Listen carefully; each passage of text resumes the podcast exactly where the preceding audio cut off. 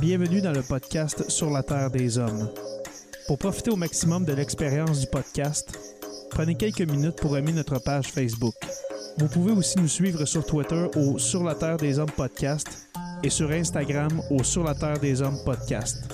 Si vous possédez un iPhone, prenez une minute pour nous laisser un avis. Ainsi, vous allez faire grimper le podcast dans le moteur de recherche. Finalement, si vous voulez encourager Sur la Terre des Hommes et obtenir des épisodes exclusifs, vous pouvez contribuer monétairement sur la plateforme patreon.com. P-A-T-R-E-O-N.com. Recherchez sur la Terre des Hommes et pour seulement 2 par mois, vous y aurez droit. Le podcast peut désormais débuter. Bienvenue sur la Terre des Hommes.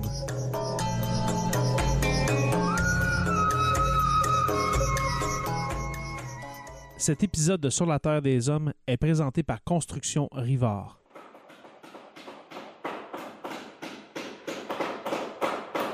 La rénovation et la construction, ça passe par la science du bâtiment et de vraies maisons éco-énergétiques. Un des seuls en Abitibi-Témiscamingue qui construit des maisons Novo Climat et Prénet Zéro. De la fondation à la finition d'escalier, ils font tout. Construction avec un S rivard.com ou contactez-les au 819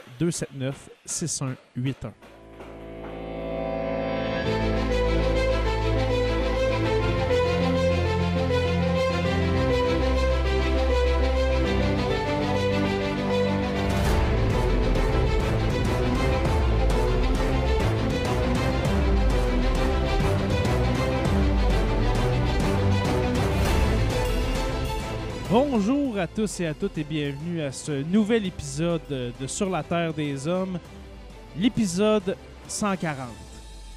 Wow, Ça fait bizarre, de dire, bon. fait bizarre de dire ça, Joe, hein? Épisode 140.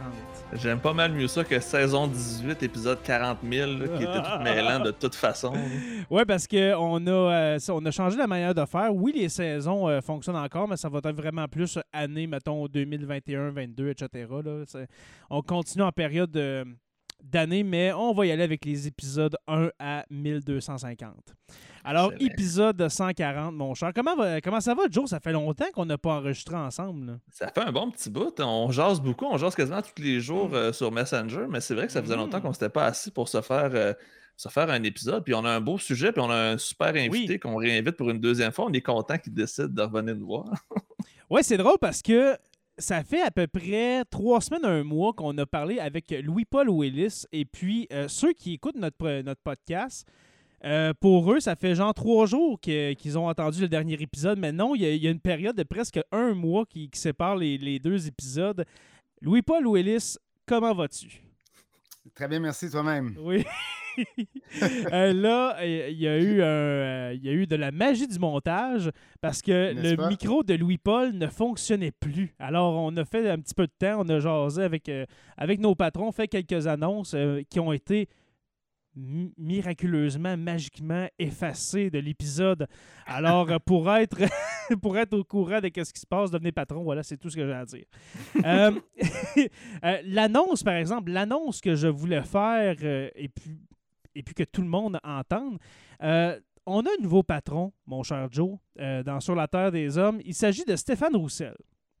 Et puis Stéphane Roussel, ceux qui suivent un peu les, les podcasts d'histoire euh, savent que Louis-Paul, euh, Louis-Paul, excuse, que Stéphane, euh, Stéphane Roussel participe à Aujourd'hui l'Histoire. OK, pour certains sujets, notamment la, la guerre, sur, la- sur Radio l'armement. Can.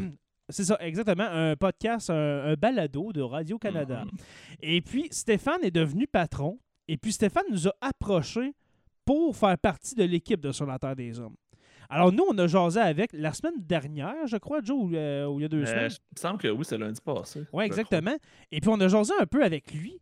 Et puis, euh, on, on peut vous confirmer ce soir que euh, il y aura une troisième patte à notre chaise pour certains, pour certains épisodes.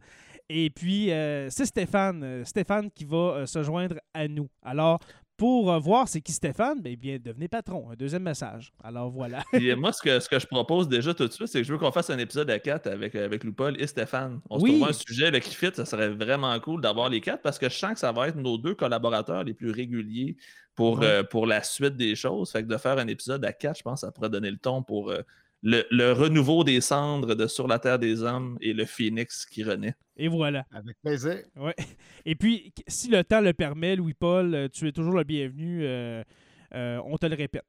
Alors, Louis-Paul, Louis-Paul, pour le sujet de ce soir, on en avait parlé un petit un petit peu au dernier épisode, mais euh, je t'ai entendu euh, en parler sur les ondes encore de Région 08, euh, Région 08 oui, avec l'excellent Félix Bédéfossé, que je n'ai pas encore contacté pour participer à un épisode de Sur la Terre des Hommes, mais soyez certains, messieurs, que ça va venir. Mm-hmm. Et puis, c'est les médias sociaux une affaire intergénérationnelle, dans le fond. Les médias sociaux dans les différentes générations. premièrement, je vais aller avec Joe. Joe, comment tu vois ça, l'utilisation des médias sociaux? Est-ce que tu penses qu'il y a une, utilisation euh, égale des médias sociaux? Euh, Moi, je peux dire que c'est vraiment par tranche générationnelle. Je peux dire que les 35 ans et plus sont généralement sur Facebook. Les, je vais dire, 24-35 sont sur Instagram et les 24 et moins sont sur TikTok. Ça ressemble un peu à ça, je te dirais, au niveau de ce que je vois et ce que j'entends.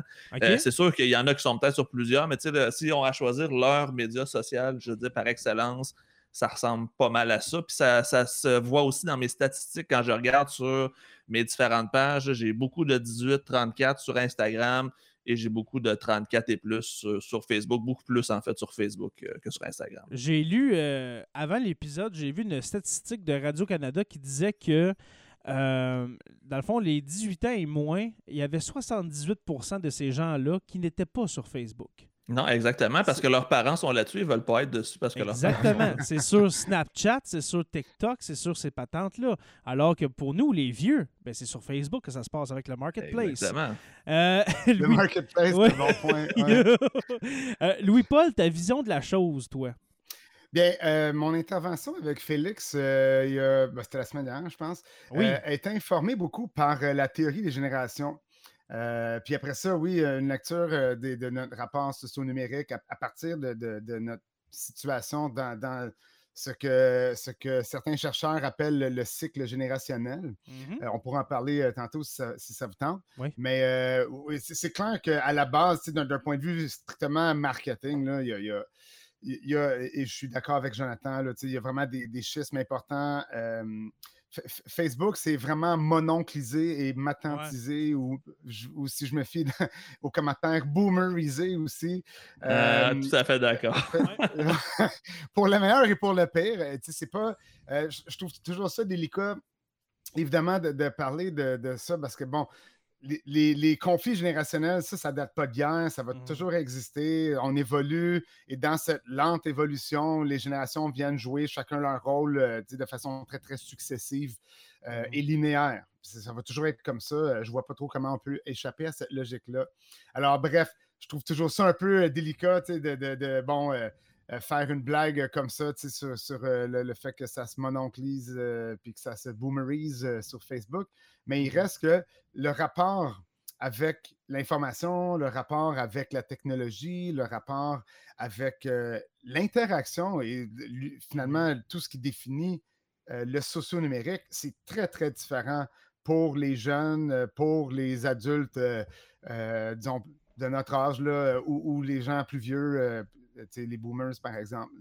On n'est pas du tout dans le même rapport avec les usages que ces technologies socio-numériques-là ont à nous offrir. Alors pour ça, c'est sûr que à la base, euh, comme, comme Jonathan le mentionnait, de façon très concrète avec euh, des exemples de, tes propres pages, euh, je pense que c'est incontournable. moi, bon, mes enfants sont encore un petit peu jeunes, là, ils ont 10 et 12 ans, on n'est pas encore rendu là, mais bon. Ça s'en vient très rapidement. Ouais, c'est ça. Vous, vous êtes prof au secondaire, c'est clair que vous voyez ça ah, plus. C'est très TikTok, je te dirais, au secondaire. Moi, j'ai une question pour vous. votre, euh, votre média social préféré, vous, c'est quoi? Vas-y, C'est une question piège, ça. Euh, ben, Parce que moi, la réponse va peut-être vous surprendre, c'est pour ça. Ben, ben, moi, je suis malheureusement, et c'est vraiment une question de paresse, là, plus souvent sur Facebook, mais je suis vraiment tanné de Facebook tout mmh. me tanne sur Facebook, tout me lance de, de, de, l'algorithme jusqu'à la, quantité de conneries qu'on peut y lire. Euh, je, je, pense que si j'avais plus de temps, je développerais. Parce que là, c'est ça, je me suis ramassé. Bon, au début, Facebook, là, en 2006-2007, c'était quand même euh, the place to be, là, comme on dit. Mm-hmm. Euh, c'était beaucoup plus dynamique. Je pense que c'est Twitter aujourd'hui qui est vraiment the place to be. C'est exactement ma réponse. J'adore Twitter. C'est vraiment là où je trouve qu'il y a plus de, plus de fun à avoir. J'allais dire, euh, j'allais dire, Joe, pour toi, j'étais sûr que tu allais dire Instagram parce que tu es pas mal actif sur Instagram. Hein? Zéro. pourtant, je suis pas actif. Je fais ah juste. Euh, quand je publie sur Facebook, j'ai une option de publier aussi ah, sur Instagram. Fait j'y vais presque jamais, mais j'ai l'impression d'être actif parce que je fais du deux en un. Mais sinon, la majorité de mon temps, quand je suis sur un réseau social, c'est sur euh, Twitter parce que je suis en direct tout ce qui se passe, comme mm-hmm. présentement conflit israélo-palestinien, mais je peux suivre exactement ce qui ah. se passe en temps réel. c'est beaucoup plus euh, interactif, mais il y a beaucoup, beaucoup plus de contact direct et de, de, confrontation avec les gens euh, sur, euh, sur Twitter. Ça peut être plus lourd, mais en même temps, il y a tellement plus de choses à aller chercher que moi, c'est ce que j'aime le plus. C'est super prenant, Twitter. C'est ça qui arrive. c'est le plan personnel. Oui, oui, probablement. Moi, j'ai eu des tweet fights épiques là, en 2012-2013, à l'époque du conflit étudiant, puis ensuite de la charte des valeurs.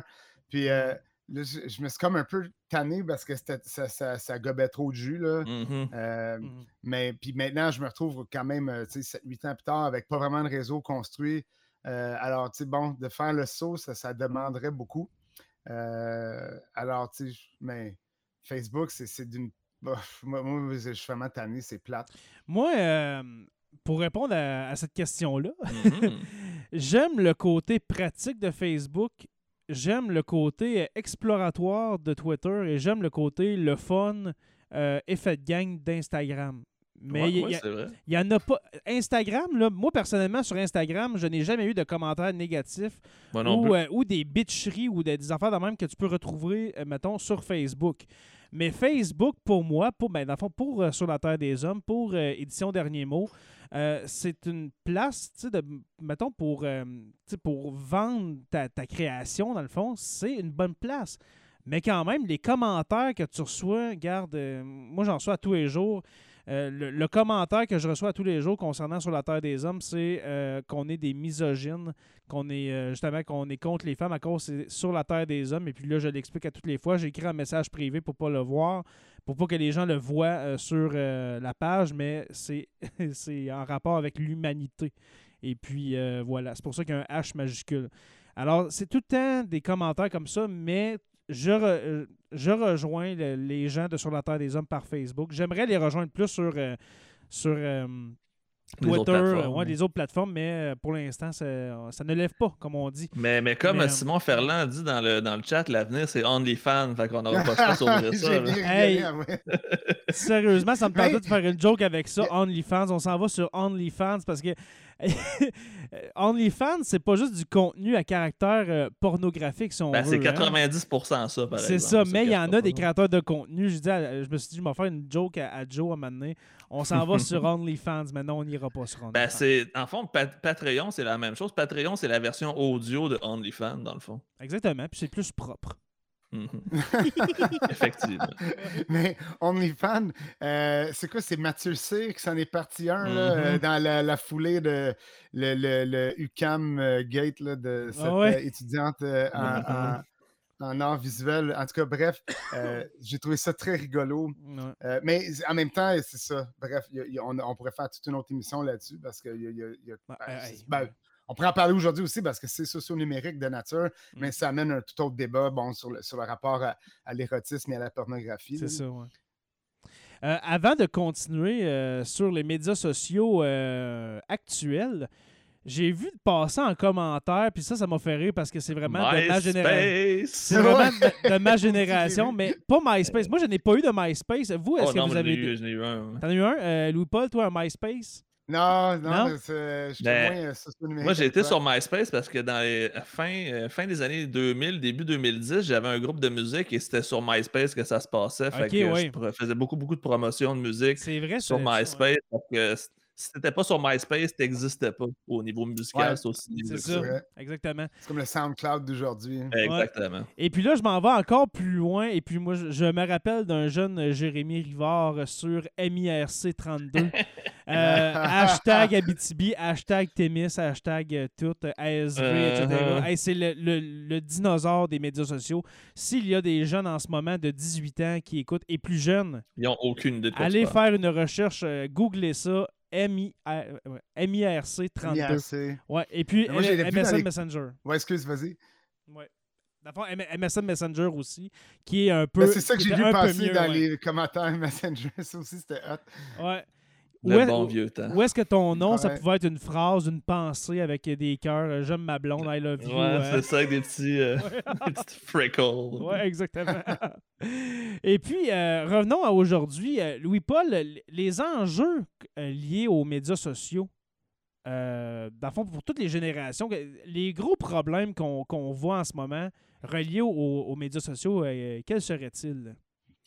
Bien, moi, je pense que le problème central, puis ça, moi, je l'observe là, dans, dans- dans mes recherches de- depuis le conflit euh, de- étudiant de 2012, là, parce Mhm. que j'avais déjà commencé à, à m'intéresser au rôle des médias dans, dans les débats sociaux à l'époque. Puis j'avais écrit un truc euh, sur spécifiquement euh, la crise des médias et le printemps érable. Alors, tout ça pour dire que je pense que l'enjeu principal, c'est la, la- la définition même de l'information et le rapport à l'information. Puis, tu sais, genre, c'est- pas. Je dire, c'est un débat euh, qui. qui- J'apprends rien à personne là, en disant que c'est peut-être le- l'enjeu principal. Sauf qu'on on n'a pas fini d'en parler parce que, encore aujourd'hui, ça- c'est- le- le- le- la désinformation persiste euh, et le rapport à l'information persiste aussi. Puis c'est parce que le problème des médias sociaux numériques, et c'est là que les générations euh, et notre appartenance générationnelle peut potentiellement avoir un rôle à jouer dans notre rapport avec les médias sociaux numériques, c'est que, euh, dans le fond, sur les médias sociaux, nous sommes les architectes de notre propre fil d'information. Alors, par exemple, si euh, je suis euh, euh, de centre-gauche, plutôt progressiste, intellectuel, etc., ben, je, je- je vais m'abonner à des pages et à des groupes et à, à des, des, personnalités Facebook qui reflètent un peu mes valeurs, de sorte que Mhm. je ne vais jamais être confronté à euh, le contraire. à- à- a- En fait, grosso modo, oui. C'est pas le bon vieux concept de la chambre d'écho qu'on appelle? Ben, c'est la chambre d'écho et même, c'est absolument ça. C'est une grosse chambre d'écho, les médias sociaux. Et Mhm. même à la limite, dans les théories communicationnelles, on parle aussi de dissonance et de consonance cognitive. Ouais. Naturellement, les gens, puis ça m'inclut, puis ça vous inclut, on, est, on cherche naturellement la consonance cognitive. On veut être flatté dans nos opinions, dans nos valeurs, dans, dans nos On- jugements. On cherche, Alors- euh, on cherche un peu nos semblables, si on veut, sur les médias sociaux. On là. cherche à être validé. C'est le aussi. propre de l'être humain. C'est exactement ça. Oui. Alors, la dissonance cognitive, on cherche à l'éviter. De sorte que. Mais moi, je- euh, bon, souvent les gens autour de moi se demandent pourquoi je me fais ça, là, mais je vais li- régulièrement aller lire euh, Duhem, Martineau, Boc Mhm. Côté, euh, des gens avec qui j'ai absolument aucun atome crochu et qui représentent finalement pour moi euh, t'sais, des, des- Ton des- des- antithèse. Mhm. oui, absolument. Ouais. Euh, et des, des opinions qui sont, selon moi, plutôt problématiques pour le, la cohérence sociale, la cohésion sociale. Mhm. Euh, mais je vais les lire, je me confronte à ça et hélas, aux commentaires aussi. Euh, c'est, c'est, c'est- on C'est perd foi en courageux. l'humanité. Ouais, c'est ça. Non, vraiment. Ouais, mais moi, j'ai honnêtement- pas été à son émission de radio, moi. Ouais, ouais, j'avoue, mais honnêtement, moi, je suis pas capable de faire ça. J'ai essayé, mais pour mon bien personnel, je les ai toutes bloqués de partout parce que je suis pas capable d'avoir une discussion euh, réfléchie et sensée avec eux. Il y a des gens, tu sais, beaucoup de gens de la droite avec qui tu peux avoir une discussion. Je vais prendre l'exemple de Gérard Deltel que j'ai eu sur l'Agora. Mhm. Je Ouais, m'entends ouais. sur absolument rien avec lui, mais la façon qu'on est capable d'échanger fait que c'est une discussion qui devient intéressante, mais avec des Duhem, des Boc Côté, Martineau, c'est qu'ils essayent de tricher la game avant même que ça soit commencé. Fait comment avoir une discussion, je veux dire, d'égal à égal quand l'autre personne va tout faire pour essayer de te prendre au piège ou de, Ouais, d'essayer de, courber le débat. Fait que c'est exactement. Ouais. Fait que ça vaut même pas la peine de perdre son temps pour ça. Il y a des gens avec qui je m'entends pas, mais que je suis capable d'avoir des discussions. Là, c'est parfait. Mais il y en a qui pas. C'est un bel exemple. Oui, effectivement. je coupé. Non, c'est Mais- parfait, mais- vas-y. Mais c'est parce que, justement, Delta, moi, je ne crois pas aux extrêmes, ni à gauche ni à droite. Là. Mmh. Euh, puis, dans le fond, les, les, identitaires là, euh, à la côté, etc., moi, je trouve que ça frise un peu avec l'extrême. Puis pourtant, c'est un gars dont je respecte quand même beaucoup l'intelligence. C'est mmh. juste que. Je trouve mal, mal utilisé. c'est le moins qu'on puisse dire. Euh, mmh puis, bon, Duhem, c'est juste un fouteur de trouble, mais c'est un extrême. Il y a une un droite, provocateur. Oui, absolument.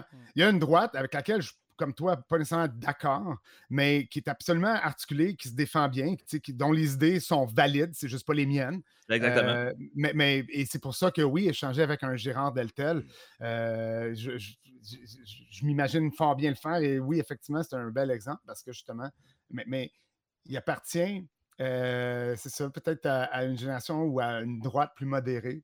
Ben, c'est une droite économique et non une droite identitaire. C'est la grosse, grosse différence. C'est là où ça fait mal parce que la droite identitaire va chercher à toujours gagner sur le point identitaire, tandis que la droite économique, leur but est probablement le même que ceux qui sont de la gauche économique, mais c'est que le chemin est différent. C'est de la création de ah! richesse, c'est développement économique, mais c'est juste le chemin qui n'est pas pareil. C'est vraiment deux droites qui sont complètement différentes, mais quand les deux sont mélangés, là, ça peut amener euh, quand même certains problèmes. Puis là, on voit que Jérémy euh, veut participer à la discussion.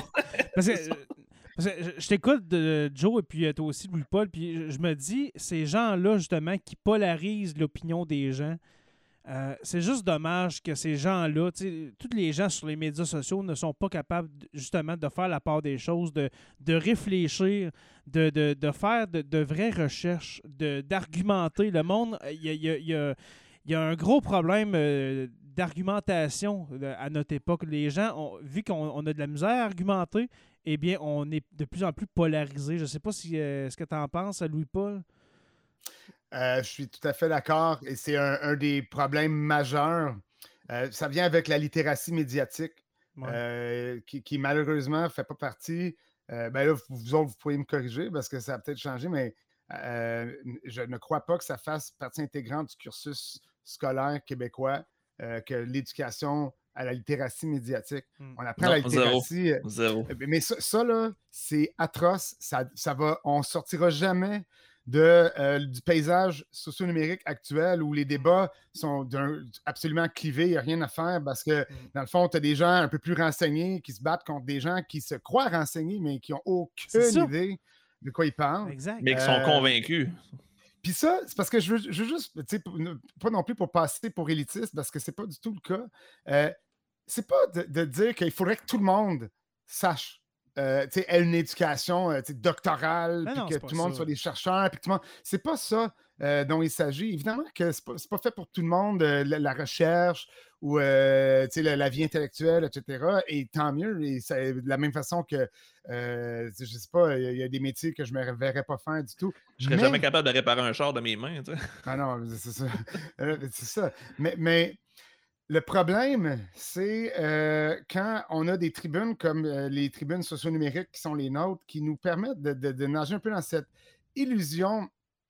parce qu'on émet du discours, puis ça, c'est nouveau. Puis ça aussi, on peut le ramener tantôt à, la question générationnelle. C'est tout mmh à fait nouveau d'être dans une posture où on émet des discours médiatiques. avant le web, avant le numérique, on était des spectateurs la télévision, la radio, les journaux, des médias, c'est tout mmh. unidirectionnel. On n'était pas des mmh. producteurs de contenu. On ne pouvait pas répondre à la télévision. Non, exactement. Ben, peut-être que certains le faisaient, mais ça devait être un peu moins. Le Canadien joue, en tout cas, il y a des gens qui répondent à la télé, mais ça, c'est une autre histoire. oui, Et, mais un autre bel exemple. Mais c'est sûr que euh, les, tes joueurs du Canadien ne t'entendent pas. Donc, bref, oui, les médias euh, socio-numérique, ce qu'on appelait avant, au début des années 2000, on parlait du Web 2.0, qui est une expression qui ne tient plus la route vraiment aujourd'hui. Mais dans le fond, ce qu'on appelait à l'époque le Web 2.0, c'était l'émergence d'un de, écosystème socio-numérique, donc mmh. où tout le monde peut être producteur de contenu, ça a commencé avec les blogs, puis après ça, Twitter, puis mmh. les, Twitter qui est un micro-blog, justement, à la base. Euh, puis bon, tous ces autres, euh, Tumblr et autres, puis Facebook, puis bon, aujourd'hui... YouTube aussi, qu'on n'a pas parlé encore, mais YouTube, qui, s'est démocratisé au bout, c'est devenu quasiment... c'est la nouvelle télé, YouTube. C'est le nouveau CNN. Vraiment, là. Mes enfants écoutent vraiment YouTube beaucoup plus que n'importe quoi d'autre, Netflix, peu importe, on n'a pas le câble, mais Mais ouais, non. Mais la euh, télé, la, la télé est en train de mourir justement avec les, les nouvelles générations qui poussent, que la télé, ça les intéresse plus. Est-ce que. Loupa l'a dit qu'il n'y avait pas le câble. Toi, Jay, est-ce que tu as le câble chez vous? Euh, oui, je l'ai encore, mais je ne l'écoute pas. C'est plus euh, pour euh, ma, ma du ciné qu'on a encore le Ah, ok, ok. Ouais. Ah Euh, non, nous, pour, on le a, hockey, pour le hockey, par exemple, je- j'ai besoin du câble encore.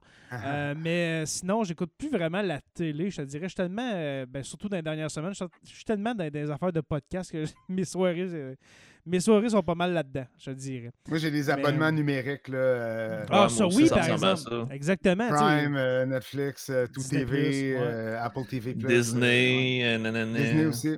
Il, va y avoir, il va y avoir aussi Paramount Plus, euh, je pense. euh. Ah, il y en a, je pense, Ah, ouais. sont il y a Peacock, il y en a plein. Il y en a tellement, c'est rendu Crave, trop. euh, on tu vas te perdre. Tellement qu'on on- on se disait il y a un an ou deux, on se disait, hey, c'est c'est vraiment, tu sauves de l'argent en t'abonnant à des, à des plateformes comme ça, mais finalement, on va payer plus cher parce que Ben, c'est que ça- le chacun- produit s'est dilué, hein, Ben, c'est ça qui arrive. chacune des Mais grosses date, compagnies de production va avoir. Ah non, pas encore, non? Non, moi, euh, tu sais, mes abonnements totalisent peut-être 20-25 par mois.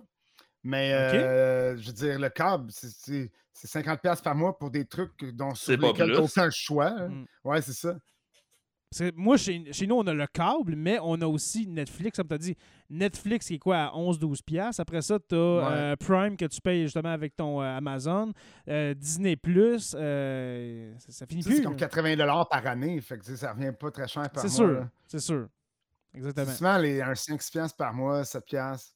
Moi, j'ai Spotify aussi que je paye. Il y, a- y a aussi les, euh, Ah, la ça, façon vrai, audio d'aller Music, chercher la musique. Oui, c'est ça. Il y a la musique aussi qui, est, qui est de moins en moins piratée. Hein, on- qui est on peut se- démocratisé, mais qui n'est pas à l'avantage des artistes, malheureusement. Exactement. Non, ça, c'est un autre problème. exactement. Pour, Ouais. pour Ça revenir fait, un ça fait peu à. aussi du média social. Ouais, excuse, vas-y. Non, non, non, c'est bien, c'est- c'est bien correct, elle ou pas.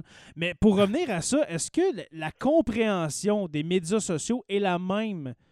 Puis là, je, je devine un peu la réponse, mais est-ce que, est que la compréhension est la même d'un jeune de 15-16 ans versus une personne de 75? Oublie pas. Puis là, Non, je sais la réponse, mais c'est pour euh, le bien de l'épisode, là, mais juste nous expliquer ça un petit peu, là, justement. là. Ouais, Les enfants comme nous, mettons, là, moi, je suis, je suis né dans la technologie. là. J'ai eu mon. Je je suis comme un peu la première génération qui a eu un ordinateur à la maison à l'âge de 6 ans. là. Toi, Joe, je sais pas, je sais pas quel, âge que tu avais au premier ordinateur qui est rentré dans la maison. Là. Oh, pas là, j'étais au pri- j'étais- je devais être au primaire, mais c'est un souvenir lointain. OK, tu sais, moi, vous j'avais. êtes des je- milléniaux. On est ça. des milléniaux. Moi, je suis un peu borderline entre X et milléniaux, mais bon, tu sais, Oui. euh, mon comportement s'apparente vraiment beaucoup plus euh, à la génération euh, milléniale que, que au X, avec que j'ai aucun. euh, Mais, mais bref, avec les milléniaux, on a eu un tournant vraiment historique. C'est que pour la première fois, une jeune génération avait une maîtrise plus poussée que la génération plus vieille Mhm. sur une technologie euh, dominante, prédominante, Exact. même des technologies, parce que bon, on pense aux médias sociaux numériques et à la technologie informatique, et oui, nous, les milléniaux, on, on- on la maîtrise beaucoup plus facilement. C'est pas dire qu'il n'y a pas des boomers qui la maîtrisent aussi bien que nous, mais bon, Ah, ils font exception. Euh, ils font figure d'exception de façon massive les Mhm. milléniaux maîtrisent les technologies prédominantes dans notre société d'une façon beaucoup plus euh, innée Que les générations qui les précèdent, les X, mais surtout les boomers. Euh, et puis ça, c'est nouveau, ça. Puis c'est pas juste les médias sociaux numériques. Ma mère, qui est une boomer, euh, tu il faut encore que j'y explique comment ça marche, là, le, le- le DVD plugué dans la télé, dans le système de son, puis elle, ça, ça y rentre juste pas dans la tête. Là. Ah, y a- il y a- ça, Euh, ça a tellement évolué rapidement. Mettons, pour la télé, là, t'en parles, la, la télé, là, les boomers, un peu comme les jeunes, aujourd'hui, ça- ils naissent avec un iPad, un iPhone dans les mains. Ben, la génération de nos parents, c'est la génération de la télé, années Exact. 50, années 60 à peu près. Mais leurs parents, à eux, là, nos, nos grands-parents, là, C'est la radio. c'était la radio. Fait que Ouais. quand, quand la télé est arrivée dans la maison, là, oui, ils comprenaient tout ça, mais les enfants de, qui- tu sais, qui étaient nouveau-nés, un an, deux ans, eux autres, la télé, il n'y avait, plus- il y avait plus de secret pour eux autres, là, rendus à 20-25 ans. Là. Fait que c'est- Non, cha- sauf chaque que- génération a sa bébelle, si on veut. Là. Oui, mais là, avec la génération milléniale, la bébelle est d'une puissance jamais vue. là. Je veux dire, on, Ben, c'est on se promène tous avec l'Internet dans notre poche et donc Ouais. un accès à tout et n'importe quoi. Il n'y a aucune information qui ne m'est pas accessible. Je- les soirées un peu arrosées là, avec les chums, euh, puis tu sais, on déconne, puis on se pose des questions à, à 1000 pièces qu'avant, on pouvait juste pas savoir. Là, c'est comme, attends, je vais le googler, puis je le dis tout de suite. Alors, oui, la télé, elle est, c'est le, la technologie qui a marqué l'enfance des boomers parce qu'elle est arrivée pas mal en même temps que eux. Euh, et eux ont grandi là-dedans, mais ça, justement, ça, selon moi, euh, ça, joue un rôle prédominant dans leur rapport avec cette fameuse vérité sur mhm. les médias. Pensez à comment, euh, pendant des décennies, là, ce qui était à la télé faisait office de, vérité absolue. Là. Même que, tu sais, on vendait des trucs as seen on TV parce que, hey, c'était à la télé, on en a parlé à la télé. Fait que, hey, c'est le real deal. Mhm. Comment t'as ça? Ça doit être bon, c'est à la TV. C'est ça. Assurément, c'était à la télé. Je l'ai vu à TV. Je dis, on, nous autres, on, on, mhm. déconne avec, avec, cette expression-là. Je l'ai vu à TV, mais c'est parce que pendant des décennies, la télévision faisait office, faisait figure de, de, de, de source de vérité. Euh, un, la peu, réalité. un peu comme l'Internet, les médias sociaux aujourd'hui.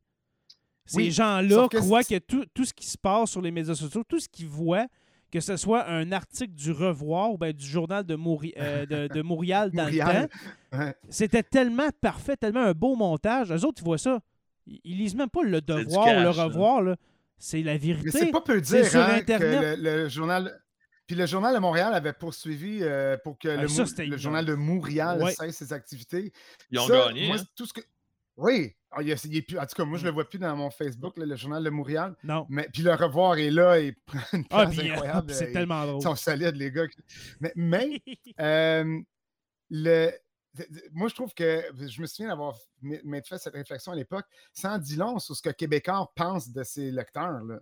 De, T'as totalement raison. T'es pas capable de faire la différence entre le vrai et du faux. C'est ça. Et non seulement sans dire long sur ce que Québécois, euh, la, la, la, considération qu'ils portent envers l'intelligence de leur lecteur, mais sans dire long aussi sur le contenu.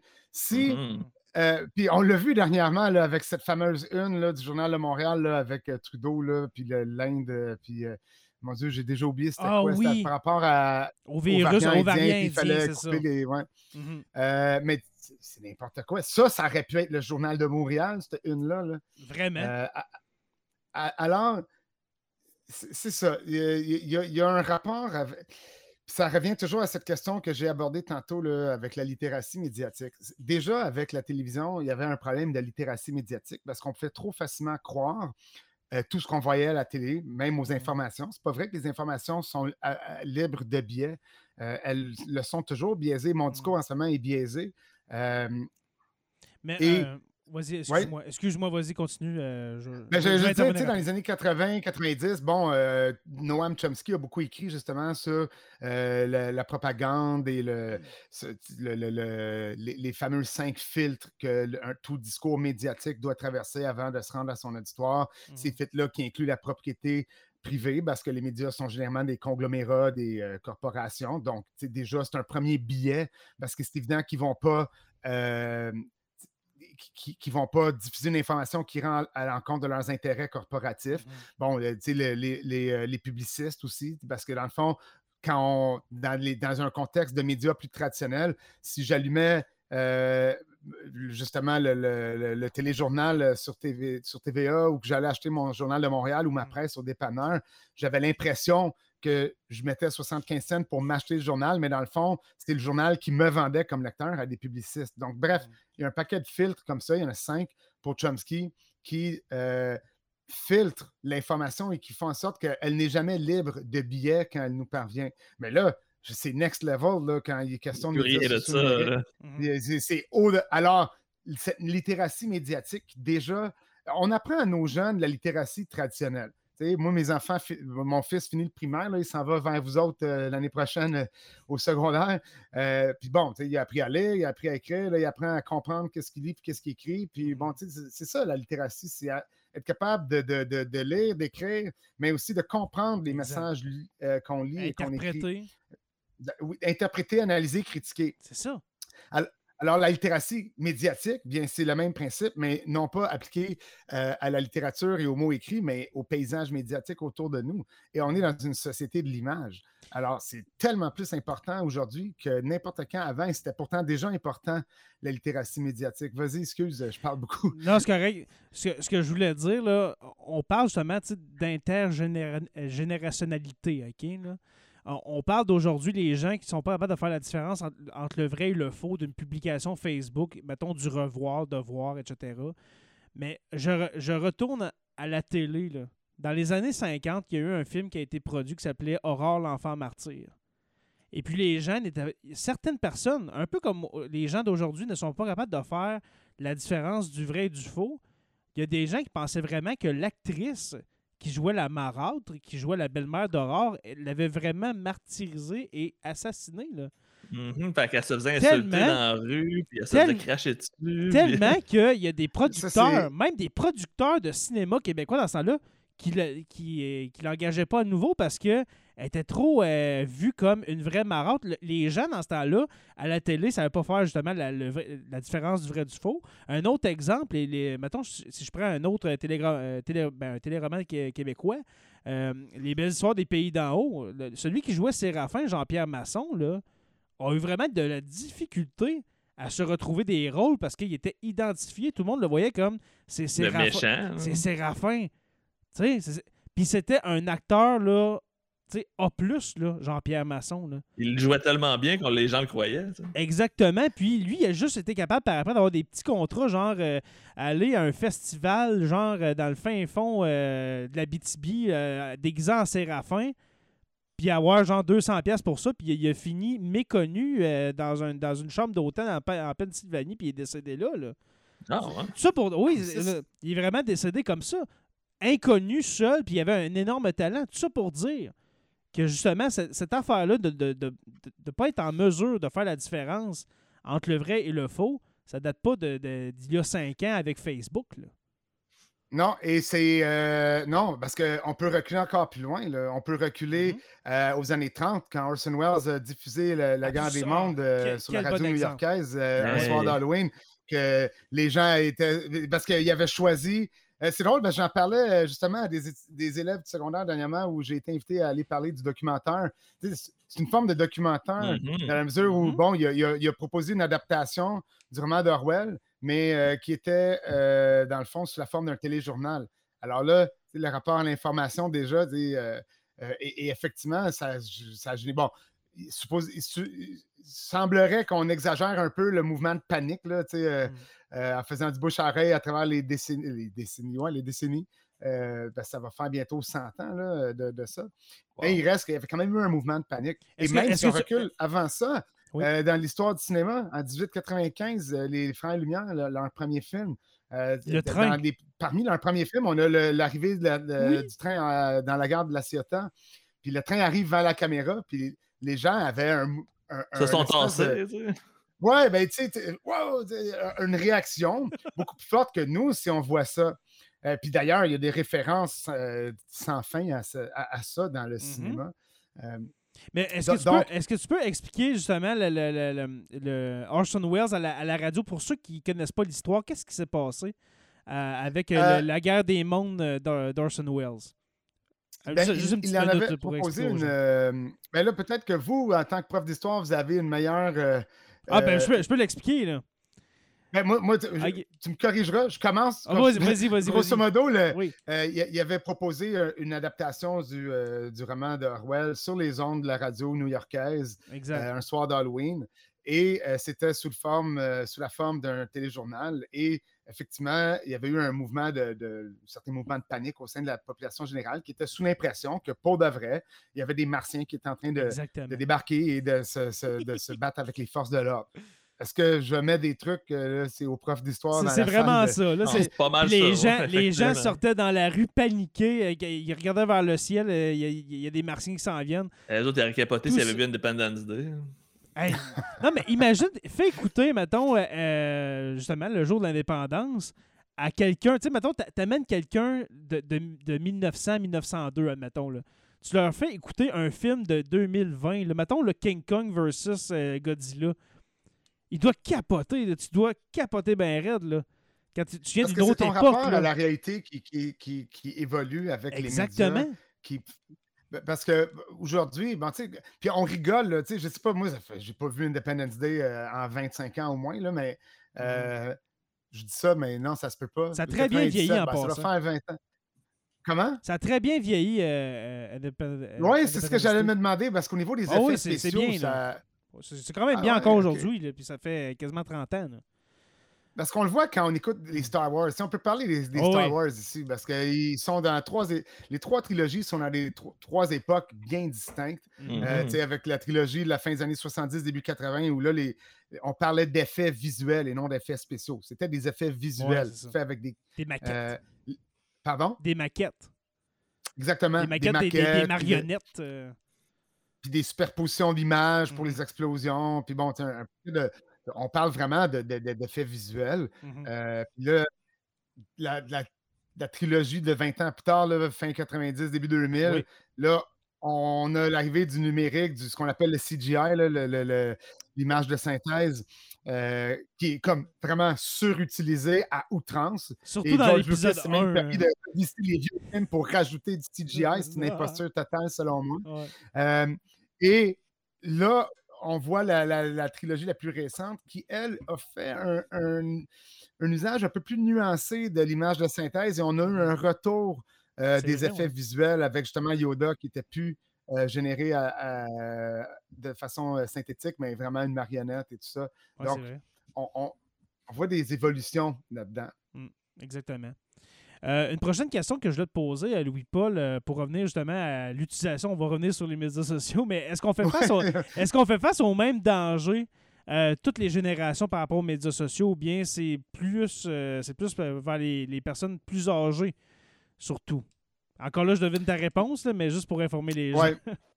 Parce que tout le monde peut c'est se ça, moi, faire je pense prendre. que- Un jeune de 15 ans comme quelqu'un de 78, là, on s'entend. Le rapport des plus jeunes avec les, euh, les médias sociaux numériques est plus ludique. Euh, les- puis vous, vous en parliez vous-même parce que les jeunes à qui vous enseignez sont plus sur TikTok. Mhm. Sur TikTok, je m'en vais pas m'informer. Je vais faire ma- ma- mon petit truc. Là, je partage euh, Ou bien te, des moments de ma vie. te divertir Pardon? tout simplement. Ou, Mhm. si tu veux regarder, c'est juste te divertir pour rire ou bien regarder des. N'importe quoi. Là. Je, je- je- Absolument. je le comprends. Hey, moi, je dois être bonhomme, ok? Moi, je pense que je me bonhomme- bonhomifie parce que je ne comprends pas. Eh, Expliquez-moi, expliquez-moi, le TikTok, là, c'est quoi qui est d'intéressant là-dessus? Je suis pas capable. Je suis pas capable de voir le côté intéressant de ça. Je, je pourrais pas dire non plus, je suis pas assez euh, connaisseur. Je sais pas. mais, mais il y aurait. bon là-dessus? il y aurait quelque chose à dire, c'est sûr. Je suis pas assez familier euh, parce que mon fils, euh, qui a 12 ans, n'est pas encore là-dessus. Il n'a pas encore exprimé l'intérêt. De ce que je vois avec les amis de mon fils, puis euh, bon, il est dans l'équipe de natation, puis, euh, de ce que je vois avec les jeunes de son âge et un peu plus vieux, ça semble Mhm. être plus les filles qui sont intéressées par TikTok, mais je me trompe peut-être. Je sais pas. le- Ça serait, ça serait une belle, une belle pourrais pas- théorie à aller chercher. Je pourrais pas confirmer ou infirmer. OK, vous pourriez- c'est ça, je me disais, les profs, euh, les profs de secondaire ici ils pourraient me le dire, mais non.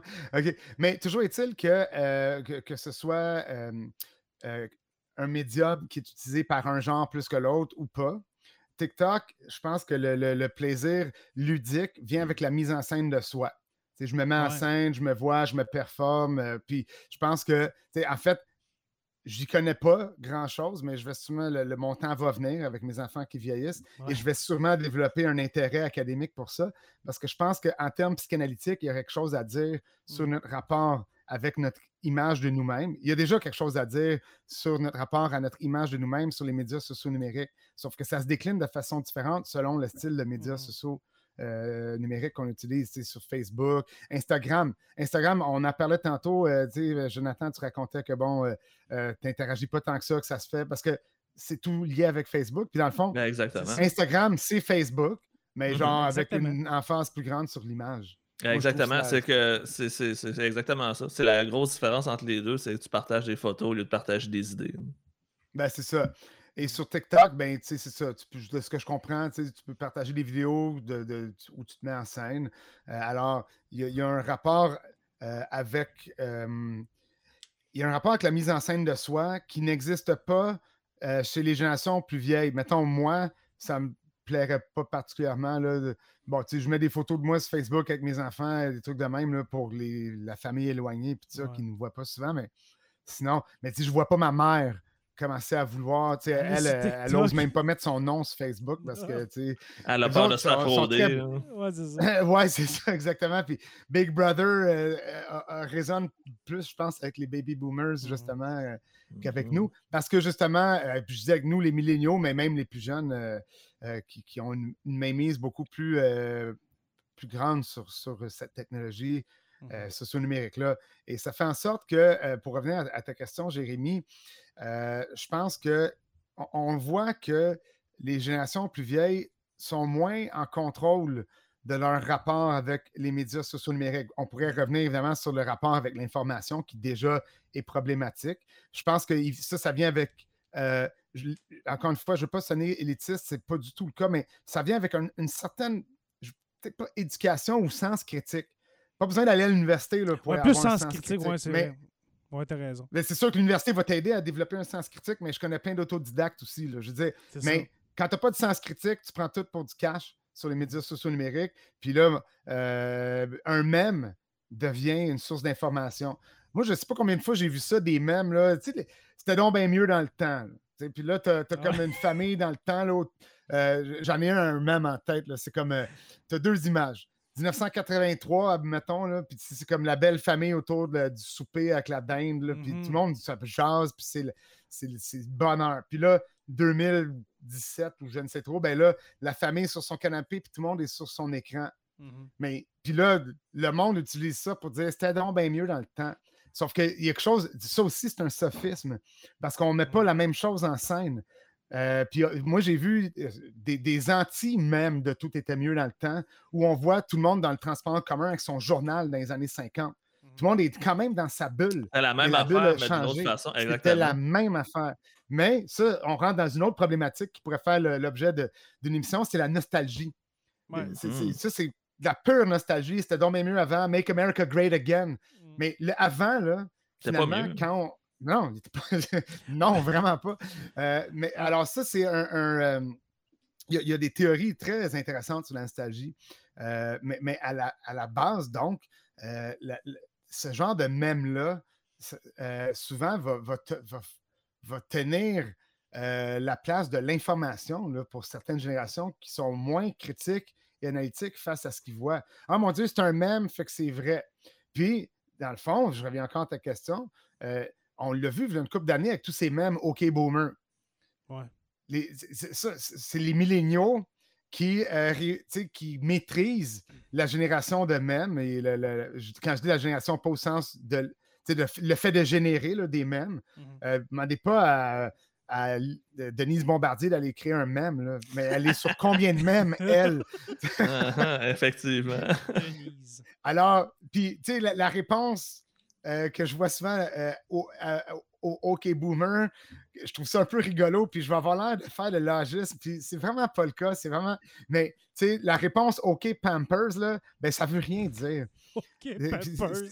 Ah, vous avez jamais vu ça? Non, Ah non non, dans les commentaires, là, si un boomer se fait dire OK boomer, sa réponse c'est OK pamper, puis je suis comme ça n'a pas rapport. Puis à la limite, tu sais, au risque d'être un peu, au risque d'être un peu comme moins propre dans mon humour, mais tu sais, le, le milléniaux euh, est moins proche d'être dans des couches que les boomers, là. Oh, oh. mais, mais bon, sais, humour euh, douteux à part, il reste que euh, ce que moi je voyais avec le phénomène OK Boomer, c'est que dans le fond, euh, il y, y avait un certain âgisme qui s'articulait auquel la génération visée ne pouvait pas répondre parce qu'elle n'était pas en contrôle du médium.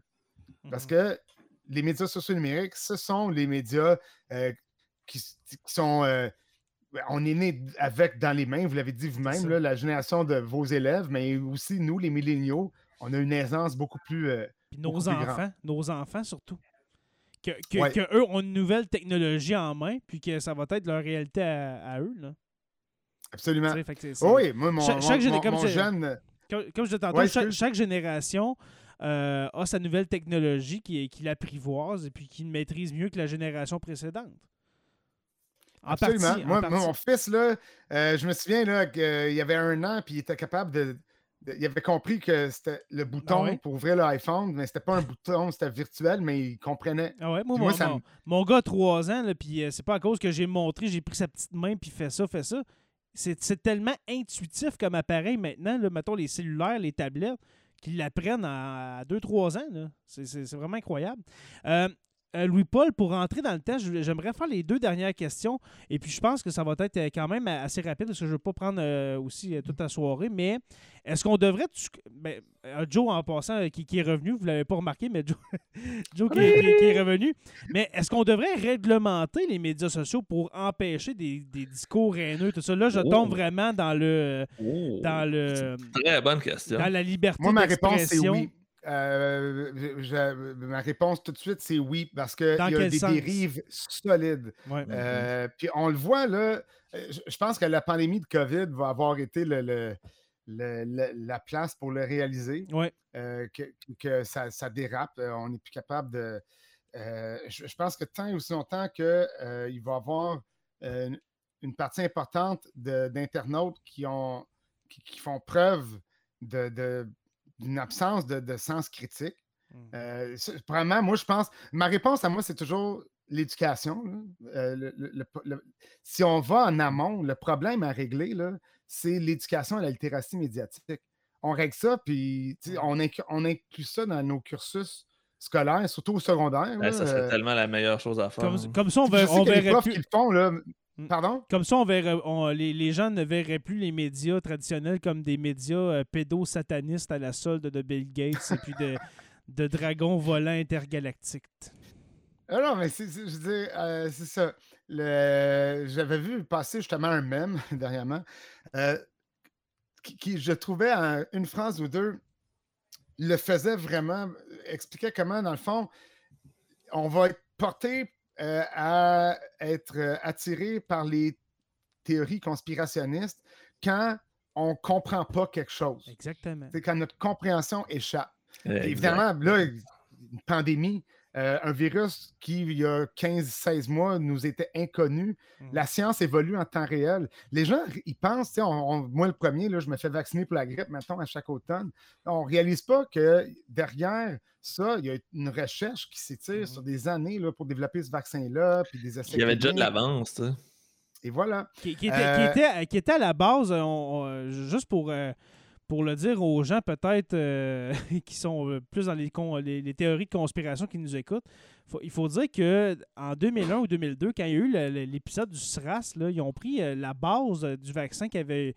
Qui, La qui avait eu. H1N1 aussi, La c'est toutes H1N1, des, bases qu'il y avait Ils sont pas partis de zéro là, pour la COVID, le vaccin contre la COVID. Il y avait une base, le SRAS, justement, quand on dit le SARS-CoV-2, ben c'est comme, c'est un coronavirus.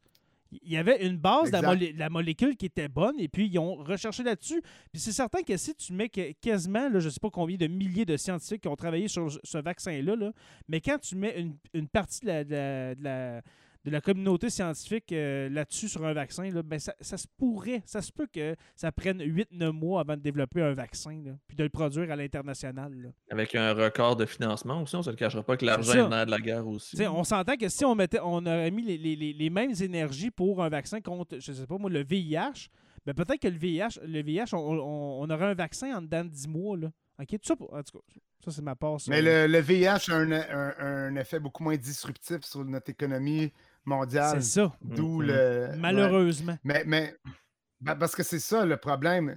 Euh, c'est le.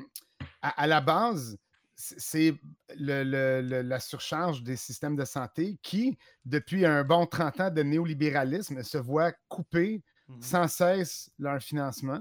Et là, on se retrouve avec le système qu'on a. mhm. Puis là, on, a- on l'a vu, là, il a tout fait le faire pour le protéger, ce système de santé-là qui, qui tombe en ruine. Exact. Euh, alors, ça, c'est un problème majeur. Et pour revenir, effectivement, le- le- la- les gens ne réalisent pas, moi le premier non plus, parce que ce n'est pas mon champ de recherche du tout, mais la connaissance scientifique dans le domaine euh, biopharmaceutique, euh, médical, etc., c'est une histoire de consensus qui se construit sur une période de temps. là on ça. fait des expérimentations. Alors, tu sais, toute cette valse hésitation de faut mettre le masque, faut plus le mettre, euh, ça, ça faisait partie des connaissances qui évoluaient en temps réel. Sauf que pour ceux qui ne comprennent pas le fonctionnement de la science, qui est une recherche de consensus Mhm.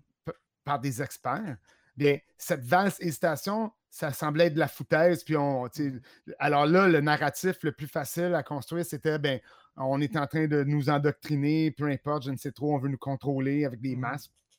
Euh, alors, ultimement, donc, euh, la théorie du complot va toujours chercher à e- donner du sens à quelque chose qu'on ne comprend pas, finalement. Mais là, on s'est détourné un peu de la question, euh, Jérémy. Mais, ben, excuse.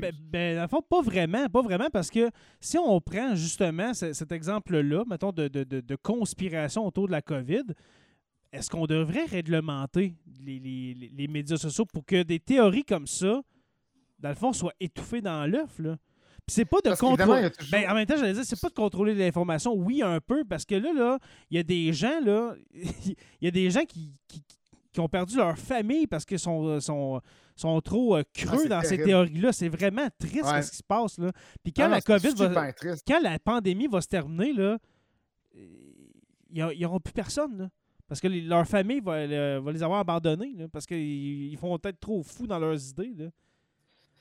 C'est euh, pour, C'est pour- pour la santé mentale des super gens. triste. Et malheureusement, on fait trop souvent usage d'humour euh, pour dé- de dérision Ouais. envers ces gens-là. Puis ça, c'est c'est la première gaffe à faire parce que là, il y a une aliénation réciproque qui, qui, qui, qui, s'impose. Mais pour revenir à ta question de base, le problème, c'est la liberté d'expression. C'est ça. Euh, et, et- Comment réglementer pour ne pas bafouer la liberté d'expression? C'est vraiment... euh, c'est ardu. Ça t'ouvre là. une brèche, puis après ça, il pourra avoir des abus de l'autre côté. C'est ça qui Ben, est c'est ça, c'est- c'est vraiment Ouais. difficile à, à penser, à conceptualiser, si on veut. Là. Moi, moi je vois pas comment tu peux faire euh, ça. C'est super complexe, mais en- encore une fois, moi, ma réponse, c'est toujours en amont, là, l'éducation. Euh, Mais c'est Ça sûr que ça la clé. répond pas. Ouais, c'est sûr. Mais- Euh, tu sais, pas juste, bon, tu sais, évidemment, là, je, je sais que euh, des, des négociations ont lieu en ce moment, convention collective, tout ça. Alors oui, le- les conditions euh, salariales et euh, de travail des profs, mais aussi le cursus, puis l'investissement dans l'éducation, pas dans les pancartes pour les noms d'écoles, là. Les écoles elles-mêmes. Ou investir euh, entre 7 et 9 milliards pour un tunnel entre Québec et Lévis, comme Ah, ils ont annoncé mais- tantôt. Ben ouais. Mais en même temps, Ah ouais. messieurs, on, on ne contrôlera jamais ce qui se dit dans le confort des chaumières. Non, la, la seule Dans- différence. dans les maisons, les là, les parents, ben, ils peuvent bien dire euh, à l'école, ce que tu apprends, c'est pas vrai, c'est toute la bullshit. Il y, y en a des parents comme ça. Là. On le sait, nous autres. là. Oui, mais moi, je me demande combien de ces parents-là se font désavouer par leurs jeunes. Plus tard. hein. Ça se peut. Ouais. Aussi, c'est vrai. Absolument. Et puis, comme dernière Et- question, dernière question, mon cher Louis-Paul, l'avenir, on s'en va où là-dedans, là, avec les médias sociaux? là? Est-ce que Facebook va disparaître? Est-ce que TikTok va devenir la nouvelle norme euh, que les euh, grands-mères... est-ce qu'il y en a un nouveau qu'on connaît pas encore qui s'en vient? ou- VK. Ouais, Vicky. Le, le, Vlad Le- va nous en parler. Ça. le- le- le Facebook russe. exact. Euh, On peut pas Moi, prédire quel que- réseau social qui va apparaître parce qu'on s'entend que TikTok, on l'a pas vu venir, mais en même temps... Personne n'a vu venir Facebook ni. Facebook, euh, c'est ça, euh, Instagram, tout ça, mais il faut juste le penser puis euh, ça, ça arrive. Là. Mais ouais, c'est Où est-ce ça qu'on s'en va, là, Trump, là- euh, ça a l'air qu'il veut en développer un. Là. euh, je Ah sais pas si ça oui, va se concrétiser, j'ai hâte. mais- Ben, Ouais, hey, ça on- est- ça. on est rendu avec des, OnlyFans de ce monde. Puis euh, on s'entend que tantôt, euh, Joe t'a dit à peu près 90 ou euh, Louis-Paul, 90% des- là-dessus, c'est, c'est du contenu pornographique. Mais on dirait que le- il n'y a pas de limite à ce que l'humain peut produire comme média social. Tant qu'il y a de Mais l'argent. il y en a tellement. Tu sais, je veux dire, oui. techniquement, Il y en a pour tout. euh, bon, on est, tu sais, je veux dire, dans la porno, OnlyFans, c'est c'est socio-numérique, mais je veux dire, Pornhub aussi, là, tout le monde peut mettre ce qu'ils veulent là-dessus. là. On a vu ce que ça donne aussi, là, mais Mhm. ça, c'est Ouais, avec euh, ce que- passé dans- ben, on, on- on a su dans les dans, dans l'actualité qu'il y avait du, du contenu euh, euh, dans, dans- dans le fond au pédophile là-dessus là, il y avait des, des, des enfants etc. Ouais, c'est ça? Oui, c'est terrible. C'est... N'y a, y a Alors là aussi, il y a de la réglementation à, à- à faire. Puis je Mhm. pense qu'on n'a pas fini. Ça revient à ta question de tantôt. tu sais, Qu'est-ce qu'on peut faire? Il y, a, y tellement de problèmes qui sont soulevés par. te- Tellement d'enjeux et de problèmes Mhm. qui, qui sont soulevés et qui sont amenés par les médias sociaux numériques. Euh, je pense que ça va prendre une forme ou une autre de légifération pour encadrer ça. Pas pour nuire à la liberté d'expression, évidemment, mais il y a ce, bon, vieil adage là, qui dit que ma liberté d'expression s'arrête où la tienne commence. Ou, euh, euh, comme quoi, je peux pas dire n'importe quoi. Euh, ben, ça, on est en train de le perdre de vue un peu, ça. On l'oublie tout. la, liberté. C'est un peu comme le deuxième amendement aux États-Unis, là, avec les, les, armes à feu. On oublie le contexte. Là cet abonnement-là, on ne parlait pas du tout des mêmes fusils. Euh, en tant qu'en 1783, on n'avait pas des AR-15 et des lance C'est pas des arquebuts. Exact. Non, c'est ça. Alors, on, perd le contexte. Mais c'est la même chose ici. On, tout le monde s'insurge dès la minute où on veut euh, censurer euh, des discours haineux ou conspirationnistes en, en, se braquant sur la liberté d'expression. Mais elle, a le dos large, la liberté d'expression. Elle est essentielle à notre démocratie. Mais là, en ce moment, je pense qu'elle se fait un peu pervertir. Et c'est là où on peut voir des problèmes euh, commencer à émerger en lien avec euh, notre vie démocratique, justement. Mmh. Quand il n'y a plus de rapport à la réalité. Euh, c'est ça. Quand on est foutu. C'est à se demander si l'être humain était prêt, mettons, biologiquement à accueillir les médias sociaux dans sa vie. Moi, je, moi, je me mentais des fois, je, lis des commentaires sur Facebook, surtout sur Facebook. Moi, je suis pas vraiment Twitter, mais sur Facebook, je lis des affaires. Des fois, tu te dis, euh, est-ce qu'on était prêt en tant qu'humanité à vivre, à, cohabiter et à gérer les, les, médias sociaux? Parce que il y a des affaires là, atroces qui se disent là-dessus. Vraiment atroces, puis il n'y a aucune conséquence. C'est encore le Far West. Là. Ben, moi, j'ai peut-être un message d'espoir là-dedans. C'est quand on voit des, jeunes politiciennes, et j'insiste sur euh, le féminin ici, c'est toutes des femmes, mmh. des Catherine Fournier, des Catherine Dorion, euh, qui, qui, qui, se lèvent contre ça en chambre. Mmh. Euh, je me dis, il y a, peut-être de l'avenir. je dis, Catherine, Catherine Dorion, elle doit avoir peut-être notre âge, un peu plus jeune, mais Catherine Fournier, elle est jeune, elle est dans 20 ans. Là. Mhm. elle, a eu 27 ou 28 euh, de mémoire, ouais, c'est ça. C'est une politicienne euh, qui, me donne beaucoup d'espoir, personnellement, euh, parce que elle a des idées qui sont vraiment dynamiques et ancrées dans une réalité qu'il faut attaquer, des problèmes qu'il faut attaquer. évidemment, bon, siéger comme indépendante, elle a, euh, beaucoup de motions et peu de résultats, mais elle soulève des questions. C'est fini pour elle au provincial. ça va à la mairie de Laval. Ce qui n'est pas le Laval de Longueuil, mais ce n'est pas, pas une mauvaise chose non plus. C'est peut-être partir pour mieux revenir. Sans doute, oui, assurément.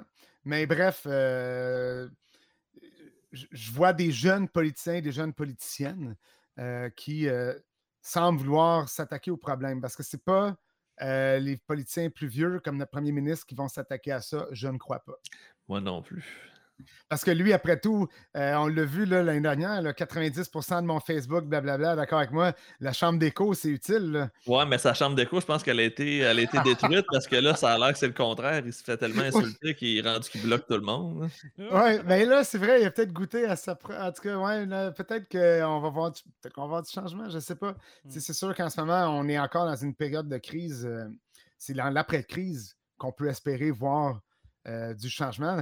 on n'en aura pas parlé, ce sera pas une autre fois, mais ce fameux cycle générationnel est construit justement et marqué par les crises qui euh, se suivent et se succèdent dans notre histoire euh, de l'humanité. Exact. Ça finit bien le podcast, moi je trouve ça belle. Absolument. Excusez-moi, j'étais un peu, un peu comment je ça? J'étais un peu absent parce que je lisais encore une fois, je lisais, les commentaires à la dernière minute et puis j'ai oublié de vous lire, euh, les patrons. Je suis vraiment désolé. Ben là, c'est une grosse discussion. Là. Ah, vraiment, c'était. Euh, moi, des, justement, des discussions euh, philosophiques comme ça, j'adore ça. Justement, de, penser l'humain aujourd'hui et puis, dans le passé, c'est vraiment. C'est ma tasse de thé. Louis-Paul ah, Willis, Louis-Paul Willis, merci beaucoup euh, pour ta deuxième participation à Sur la Terre des Hommes. Bien, merci à vous autres. Et puis, euh, on trouve un autre sujet et puis je te contacte. Puis si tu es intéressé, ben, tu reviens. Avec plaisir. Yes. Alors, merci, mon cher Joe. Ça Hey, faisait. toujours un euh, plaisir. C'était un super bon épisode. Ben ça, oui, pour restarter ça euh, Ben oui. sous euh, de nouveaux cieux, là, ça commence bien. Et voilà, on, on s'est dérouillé. Moi, j'étais un peu rouillé. Ça, ça- ça me- ça me fait du bien, là, un petit podcast. Ça, ça faisait longtemps. Alors, euh, Mhm. merci à vous, messieurs. Merci beaucoup à tous les patrons euh, d'avoir été là pendant le live euh, de ce soir. Et puis, merci aux abonnés de suivre Sur la Terre des Hommes. Et puis là, je veux faire le message. Il y a eu migration du feed RSS. Nous ne sommes plus, euh, dans le fond, vous allez l'apercevoir sûrement. euh, euh, les gens que, que ça fait six mois qui n'ont pas vu d'épisode de Sur la Terre des Hommes sortir, il y a un problème. ok? Ça veut dire qu'on est rendu ailleurs. Euh, dans le fond, euh, ben, je ne ferai pas le message parce que ceux qui nous entendent, ben, ils sont déjà dessus, mais on a changé de, de place. On est rendu sur un nouveau feed, alors sur la Terre des Hommes podcast. Nous sommes disponibles sur Apple Podcasts, oui, Spotify, Google Play, YouTube et puis au Sur la Terre des Hommes podcast. Merci à tous nos patrons, euh, malgré euh, deux, trois départs dans les dernières semaines, dû, je crois, à notre absence. Euh, merci beaucoup de, nous soutenir et puis sachez que c'est reparti pour une autre, une autre lignée d'épisodes. Voilà. Merci, merci à Radio H2O. Je ne dirais pas podcast.com, mais à Radio H2O, qui est une filiale, si on veut, de podcast.com, qui euh, continue à nous euh, diffuser sur les ondes radio euh, Internet. Alors, euh, radioh2o.ca pour, pour écouter justement les différentes, ben, les- les différentes émissions de podcast.com et puis de Sur la Terre des Hommes. Et puis, une autre chose, oui, il vous est aussi possible, oui, de nous encourager et euh, encourager un, produ- un producteur de fromage québécois reconnu à l'international en vous rendant au fromageauvillage.ca, barre oblique boutique, et puis utiliser le code de promo Histoire. Et puis, ça va vous donner 10% de rabais sur vos achats de fromage et puis pas de taxes. Je dois le, le- le spécifier. Non, non, les taxes sont incluses. Il y a toujours des taxes pareilles, Jay, tu vas te faire taper ses doigts. Ah, ça se peut, ça se peut. Je pensais qu'il n'y avait pas de taxes. Euh, sur la Terre des Hommes est une présentation des éditions Derniers mots. Euh, je veux dire merci à podcast.com et merci à Radio H2O. Et puis, n'oubliez pas qu'à tous les jours, nous écrivons l'histoire. Merci et on se revoit très bientôt pour une autre page d'histoire de Sur la Terre des Hommes. Salut tout le monde!